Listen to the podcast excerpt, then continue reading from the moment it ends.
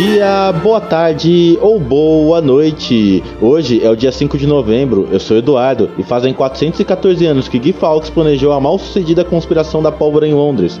Esse é o Pode Explica História e seja bem-vindo ao nosso sétimo programa. De pie cantar que vamos a triunfar,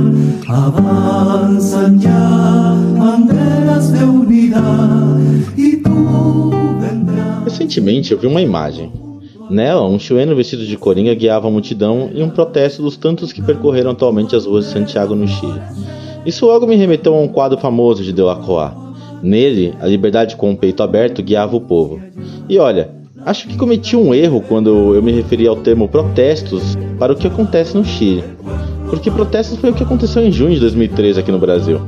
Nela, a imagem da cultura pop escolhida era o Guy Fawkes, mesmo responsável pela conspiração da pólvora que dá a efeméride de hoje. A sua máscara ganhou notoriedade por causa do quadrinho e o filme V de Vingança. E como eu disse, não dá para dizer que o que ocorreu no Chile é correlato ao que aconteceu no Brasil em 2013. No Brasil foram protestos. No Chile, ah, no Chile é uma revolta.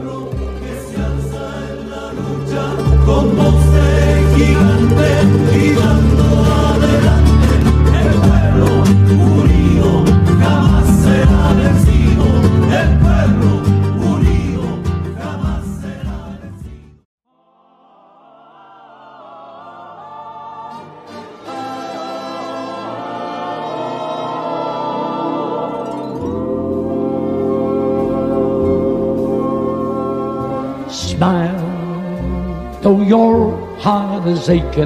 smile, even though it's breaking.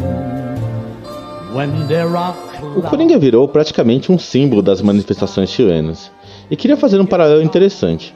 Ao mesmo tempo em que tem um cara saindo de Coringa no Chile, tínhamos um cara saindo de Batman no Rio de Janeiro em junho de 2013. A contraposição é muito simbólica. Tudo bem que o Batman dos protestos não virou um símbolo nacional, mas não tem como não deixar de dar risada e pensar o caráter diferenciado do que acontece no Chile em relação a nós. Coringa do Chile se remete ao novo sucesso dos cinemas, o filme Coringa. Já o Batman brasileiro faz referência aos filmes do Nolan. E aqui cabe um parênteses. A linha Batman, de forma geral, é uma das poucas que apresenta uma interação mais forte do herói com a sociedade. É difícil você ver um filme de herói que é demonstrado manifestações públicas e cívicas, além de protestos. Quer dizer, o que falo é do cinema, já que eu não sou esses nerds especialistas em quadrinhos. Aliás, eu também não manjo como funcionam internamente as correntes narrativas ou o que é evocado com os quadrinhos.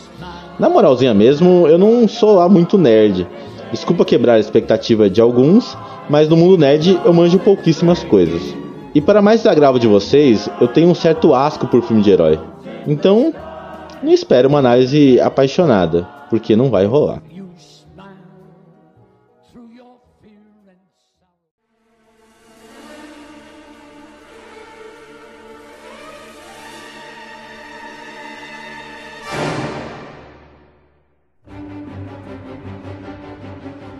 Bom, voltando aos trilhos, o plot dos filmes do Batman fala muito de uma premissa básica. Existe uma megalópole fictícia que se chama Gotham. Nessa cidade existe a proliferação de inúmeras máfias, um sistema político falido e os crimes violentos generalizados. Inclusive dá para comparar Gotham com o México, ao que é conhecido como uma kleptocracia. Interessante é que no caso do México, o crime existe em função do abastecimento de narcóticos dos Estados Unidos. Por isso, a predominância de narcotraficantes nesse país. No caso de Gotham, não temos com que os mafiosos ganham dinheiro. Mas tudo bem. Na Gotham existe uma grande transnacional, uma corporação riquíssima que leva o nome da família do dono, Wayne.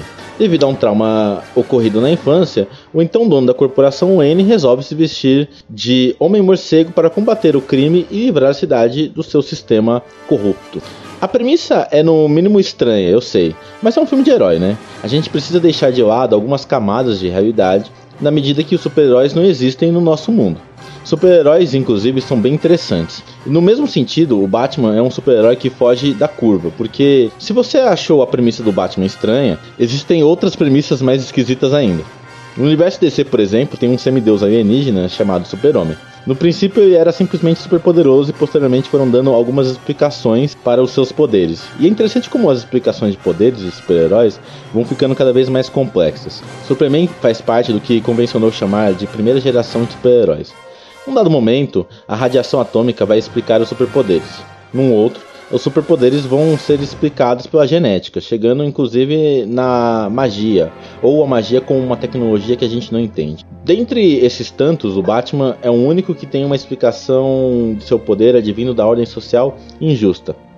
O trauma em questão de Bruce Wayne é a morte de seus pais em um crime violento. O seu superpoder é a conta bancária recheada de dinheiro que ele recebe como herança. Quer dizer, não só isso, a perspicácia com que Bruce Wayne é guiado pela vingança também ajuda a ele a desenvolver inúmeras habilidades intelectuais e físicas do Batman.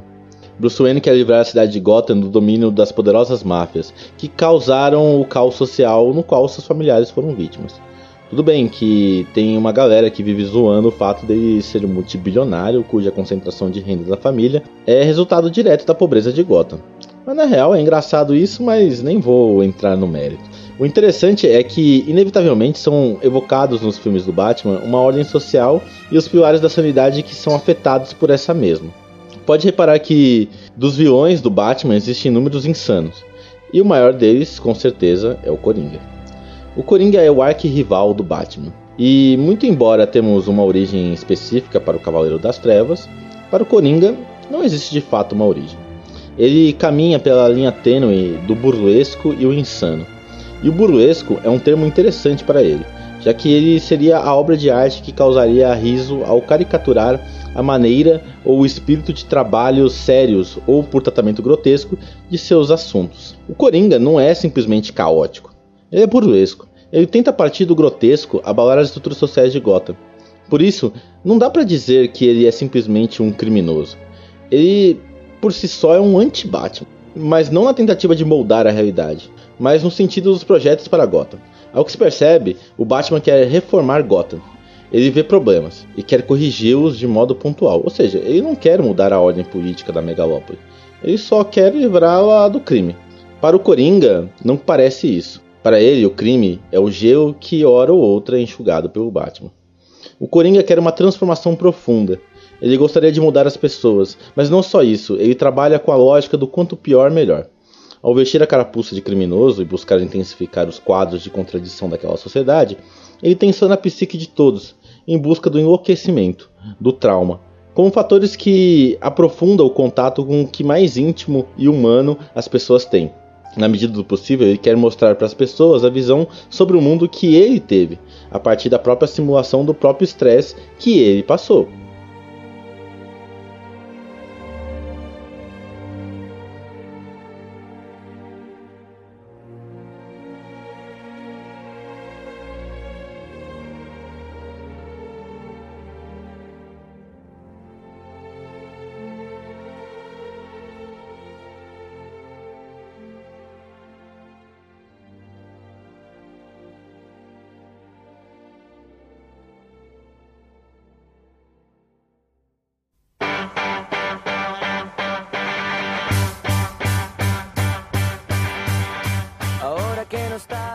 Heróis, de forma geral, são personificações narcísicas. São completos em si mesmos, para si mesmos. E é por isso que eles exercem tanta influência no ocidente atual.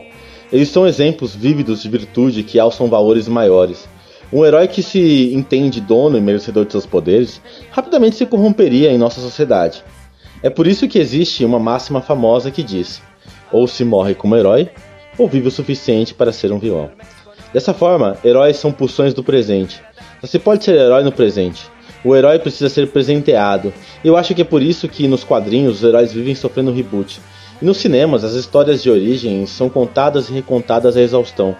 É difícil pensar um super-herói idoso que encontrou nos braços reconciliadores da aposentadoria uma vida pacata e simples. Você consegue falar disso, mas os heróis antigos, que inclusive o que ele persegue é a paz. Talvez encontraríamos estes ainda nos heróis de filmes de ação, que normalmente é contado a partir de um prisma de um homem simples.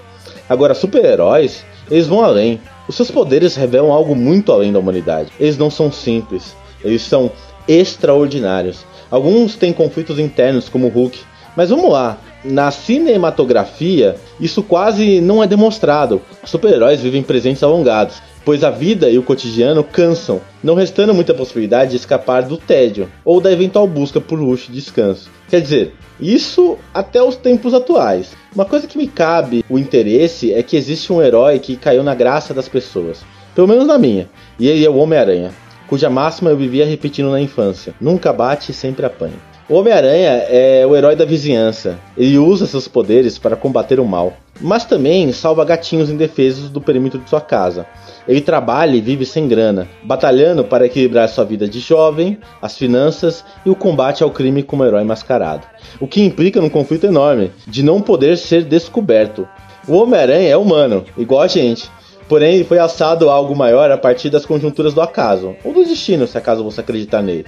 É inegável o sucesso do Homem-Aranha, na minha infância, eu particularmente o amava, e muito do fascínio que ele exerce é justamente a sua humanidade. Nesse sentido, existe uma tendência muito grande de humanizar super-heróis, como na cena do super-homem clamando por sua mãe, cujo nome seria o mesmo da mãe do Batman, o que faria do Homem-Morcego ter misericórdia daquele semideus alienígena. Os super-heróis são criaturas que agotinam pessoas. São feitos em tese para crianças, pois exibem modelos morais e cívicos capazes de ensinar princípios públicos e de probidade. Sinceramente, o super-herói se aparenta a políticos famosos. Uma figura única, capaz de poder de ação, que agotina as pessoas e ao mesmo tempo reproduz modelos morais e cívicos que imputam as agendas públicas. Mas ao contrário dos super-heróis, os políticos existem. Nesse sentido, vale lembrar que política é como salsichas. Se você sabe como faz, provavelmente não vai querer comê-los.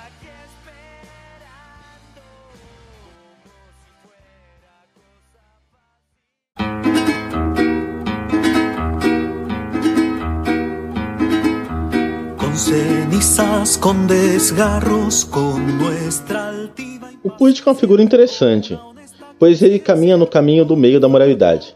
Ele trabalha na instância onde as regras existem e não existem. E por isso que a política trabalha com a arte do impossível.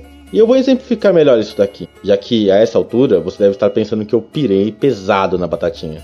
Uma vez que uma coisa se torna legalizada, pode deixar de ser pelo simples ato da política.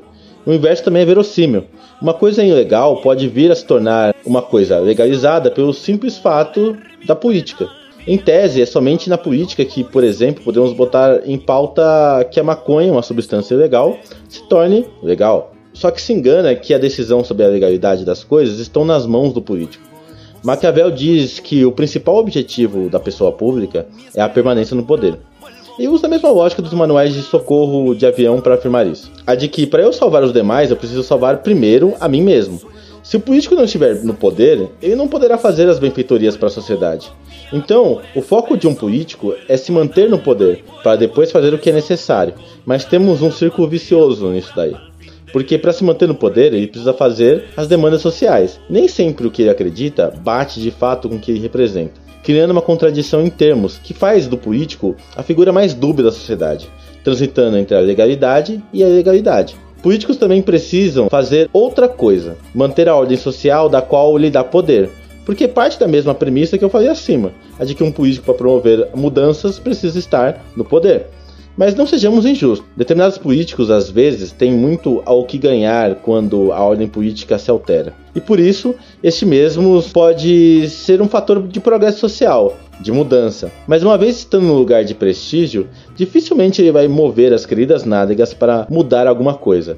O político tem poder, tal como o super-herói, mas é incapaz de mudar a ordem social, tal qual o super-herói.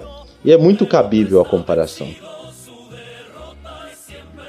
Não à toa ninguém quer ter o trabalho de ser político, assim como não ter o trabalho de ser super-herói. Isso porque tanto político quanto super-heróis sabem de uma coisa muito forte: a que as regras não existem, as leis não existem. O Estado e nada daquilo que você acredita ser sociedade existem de verdade. O filósofo francês Etienne de la Boétie uma vez publicou o seguinte: Onde adquiriu óleo suficiente para espioná-lo, se você não os fornecer? Como ele pode ter tantos braços para bater em você se ele não os tomar emprestado de você? Pés que pisoteiam suas cidades. De onde ele os tira se não forem os seus? Como ele tem algum poder sobre você se não for por você? Não existe forma de governo perfeita. já que toda forma de governo só existe por causa do povo. E se o governante está lá, é porque o povo assim o deixou e pronto. O que cabe ao governante? O que cabe ao político? O que cabe ao super-herói? Contar uma fábula. Uma bela fábula hipócrita para que os governados continuem acreditando e acreditando. É uma fábula nobre, de fato, mas é um regime de mentiras. Eu acho que isso consegue ser bem captado pelo filme do Nolan, no Batman, O Cavaleiro das Trevas.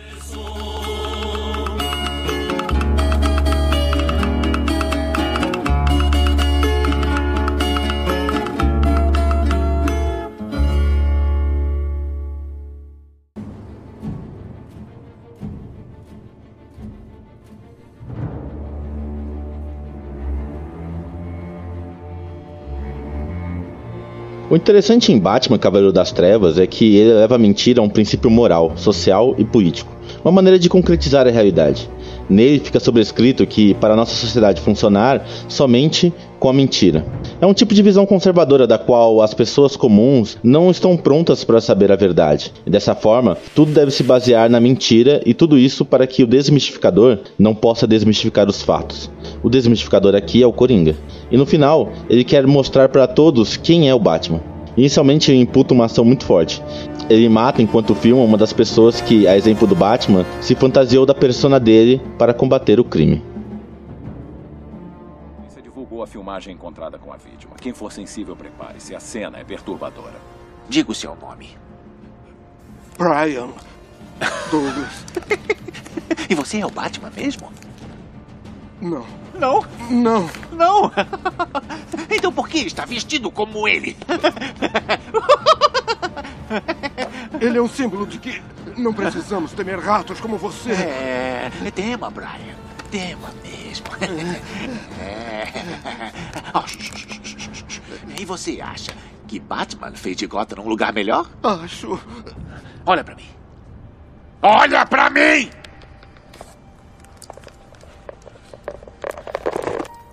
Viram só? É a loucura que Batman trouxe para Gotham. Vocês querem ordem em Gotham? O Batman tem que tirar a máscara e se entregar. Aí, enquanto ele não se entrega, pessoas vão morrer. Começando hoje. Eu sou um homem de palavra.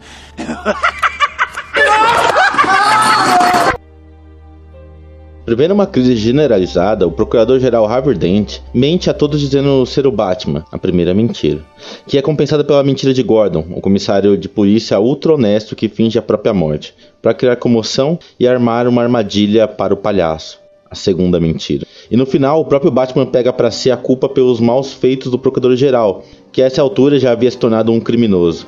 Ele faz isso para manter a confiança da sociedade naquele que é tido como um dos heróis da cidade de Gotham, e para não revelar o quão corrupto e desfigurado é o centro de poder daquele universo. Uma mentira para se manter a ordem. O que encerra na cena final, que se configura completamente os enlaces de mentira. Obrigado. Não precisa agradecer. Eu preciso.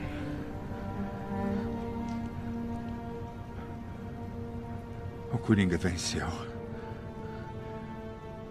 O processo do Harvey, tudo pelo que ele lutou, desfeito. Qualquer chance que tenha nos dado de consertar a cidade morre com a reputação do Harvey. Apostamos tudo nele. O Coringa pegou o melhor de nós e estraçalhou. As pessoas vão perder a esperança. Não vão, não. Eles nunca vão saber o que ele fez. Com cinco mortos? Sendo que dois policiais não se valem. Não. Não. Mas o Coringa não pode vencer.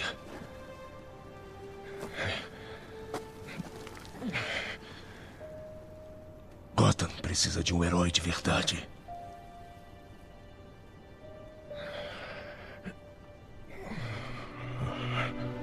Não. Ou você morre herói, ou vive o bastante para ver você mesmo virar vilão. Eu posso ser as duas coisas. Porque não sou herói. Não como Harvey. Eu matei aquelas pessoas. É o que sou. Não, não, não, não pode. Você não é. Eu sou o que Gotham precisar. Que entre. Um herói. Não o herói que merecemos, mas o que precisamos. Nada menos que um cavaleiro brilhante. Eles vão caçar você. Você vai me caçar. Me condenar.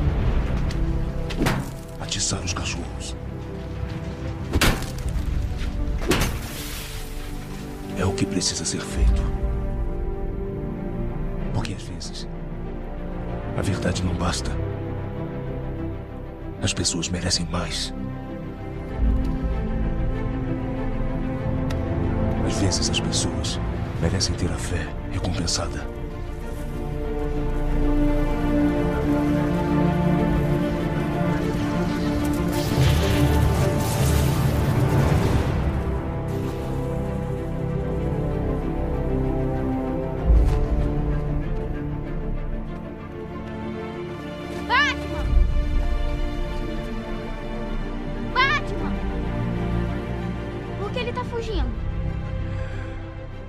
Porque temos que caçá-lo. Vamos entrar! Vão! Vão! Rápido!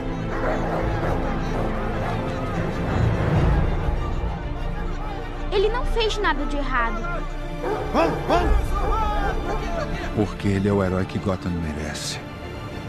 Mas não é o de que ela precisa agora. Então vamos caçá-lo. Porque ele aguenta. Vão! Vão! Porque ele não é um herói.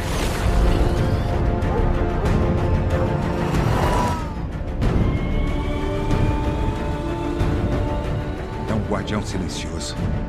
Um protetor cuidadoso. Um cavaleiro das trevas. A parte mais interessante de tudo isso é que nessa cena do comissário Gordon, ele está discursando falando sobre Dente, quando ocultamente ele está se referindo ao Batman, o que coroa a mentira das mentiras. Ou seja, as três grandes figuras de honestidade mentem para que a ordem social permaneça intacta. A mentira funciona em função do Coringa, e talvez seja por isso que o Coringa faça tanto sucesso. Ou qualquer figura burlesca ou desbocada que vai desmentir a natureza hipócrita dos poderosos, desmascarando as negociatas, mas também desnudando o poder para quem quiser vê-lo. E dá para estabelecer paralelos interessantes, já que é possível que figuras parecidas com Coringa apareçam no debate público.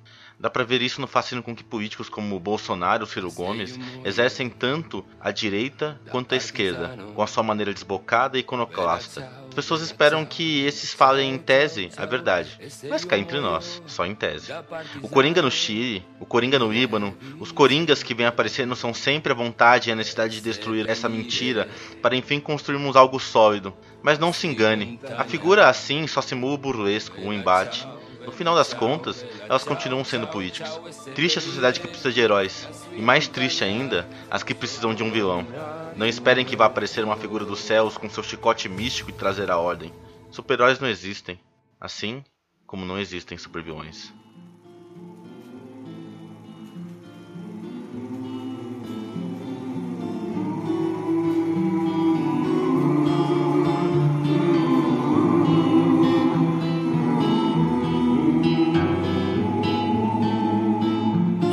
Le genti che passeranno. Oh vela ciao, vela ciao, vela ciao, ciao, ciao. E le genti che passeranno non mi diranno che bel fior.